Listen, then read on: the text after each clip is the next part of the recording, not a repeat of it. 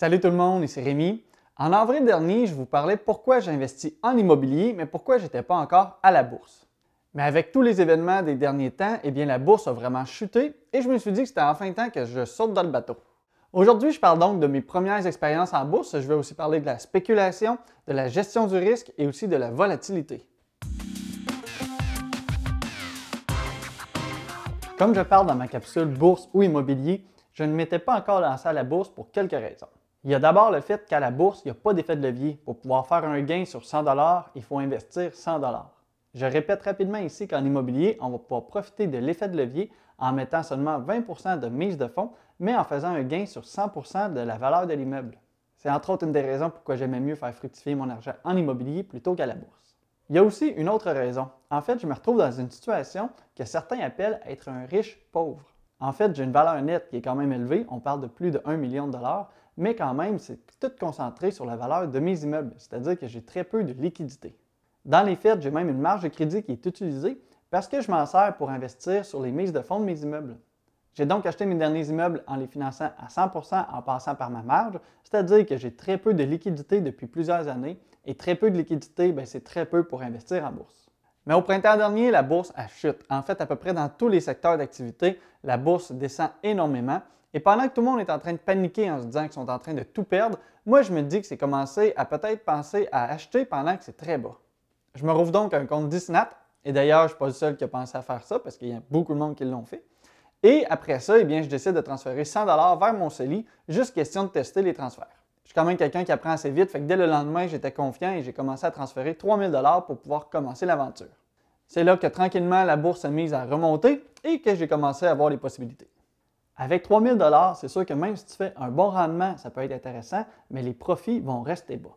Donc, rendu à l'été, j'ai décidé de tester la bourse pour vrai et j'ai décidé de transférer en tout un autre 35 000 pour un total investi de 38 155 dans mon CELI que j'avais pris aucune cotisation avant. Mais rendu à l'été, je n'avais pas plus de liquidité à investir dans mon CELI.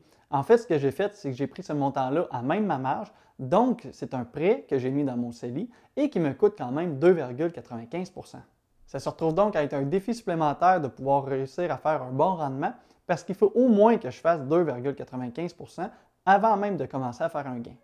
Avant de vous montrer dans quoi j'ai investi et mes rendements, je vais revenir sur une publication que Pierre McSween a sur Facebook. Je ne suis pas toujours 100% d'accord avec ce qu'il dit, mais dans ce cas-ci, ça reflète bien aussi ma façon de penser, fait que je ne vous dirai pas que ça vient de moi, je veux plutôt lui donner le crédit. Il a fait un long post sur la capacité à prendre un risque, je vais vous faire un résumé ici. Si vous avez 25 ans, vous pouvez risquer 100% de votre 10 000 ou 30 000 mais ça veut aussi dire que vous risquez de perdre le coussin que vous avez mis tant d'efforts à construire. Quand vous avez 35 ans avec les enfants, la maison, les responsabilités, vous ne pouvez pas risquer votre vie non plus. À 40 ans, il est facile de miser 50 000 sur un titre quand on vaut 600 000, 900 000 ou 2 millions. Ce n'est pas la même réalité quand on a 30 000 en actifs total au même âge. En résumé, avant de mettre de l'argent en bourse, ou en fait à chaque fois qu'on prend un risque, eh bien, il faut connaître notre capacité à prendre du risque et y aller intelligemment. Les banques appellent ça le profil d'investisseur. Pour ma part, j'ai mis 38 000 que j'ai pris à même ma marge de crédit.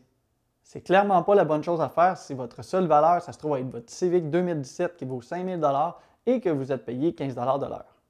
Mais dans mon cas, c'est un montant que je suis prêt à risquer et si je le perds, eh bien, je vais quand même être capable de me refaire relativement rapidement. Si je le perds, ça ne me fera pas mal financièrement. Oui, ça va me faire mais en même temps, ça n'amputera pas mon avenir financier. Si je vous dis tout ça, ce n'est pas pour me vanter, mais c'est plutôt pour vous montrer pourquoi j'ai une grande tolérance au risque. Je sais que chaque situation est différente et que pour vous, ça peut être plus bas, mais il ne faut pas être frustré si jamais votre capacité de risque est plus basse. Il faut juste apprendre à l'augmenter tranquillement. Voici donc mes investissements. C'est sûr que j'ai un petit penchant pour Tesla parce que j'en ai une et que je crois beaucoup au produit et à la compagnie. J'ai donc décidé de miser beaucoup sur Tesla en mettant 31 000 en action là-bas. Ensuite, j'ai mis 733 sur Pfizer parce que je spéculais sur le vaccin. Et ensuite, j'ai aussi pris d'autres petites actions ici et là, juste en petite quantité pour me former avec ça et aussi comprendre les dividendes. On s'entend, tout ce que j'ai acheté, je suis allé sur de la spéculation. C'est-à-dire que j'ai acheté en espérant que ça augmente sans en être sûr. C'est l'équivalent de prendre une chance, c'est-à-dire de dire que quelqu'un va vouloir acheter les mêmes actions que toi tu as achetées, mais il va vouloir les acheter plus cher directement au moment que toi tu vas vouloir les vendre. Est-ce que tout ça a fonctionné? Est-ce que mes débuts en bourse n'étaient pas si pires? En fait, dernièrement, sur les actions de Tesla seulement, j'ai perdu en valeur 7,82% en une seule journée, soit plus de 3 785 Si on regarde juste ça, ça semble plutôt catastrophique, mais il faut être capable de regarder l'ensemble. En fait, le coût de l'action Tesla avant cette baisse avait augmenté de 89,66% par rapport à mon achat. Donc, même si cette action dégringole en une journée de près de 8 j'ai quand même une prise de valeur de 82% qui équivaut à 25 629 en 5 mois libre d'impôts dans mon CELI. C'est plutôt bien, mais c'est un coup de chance. Il faut dire que ça aurait pu aussi virer de l'autre bord.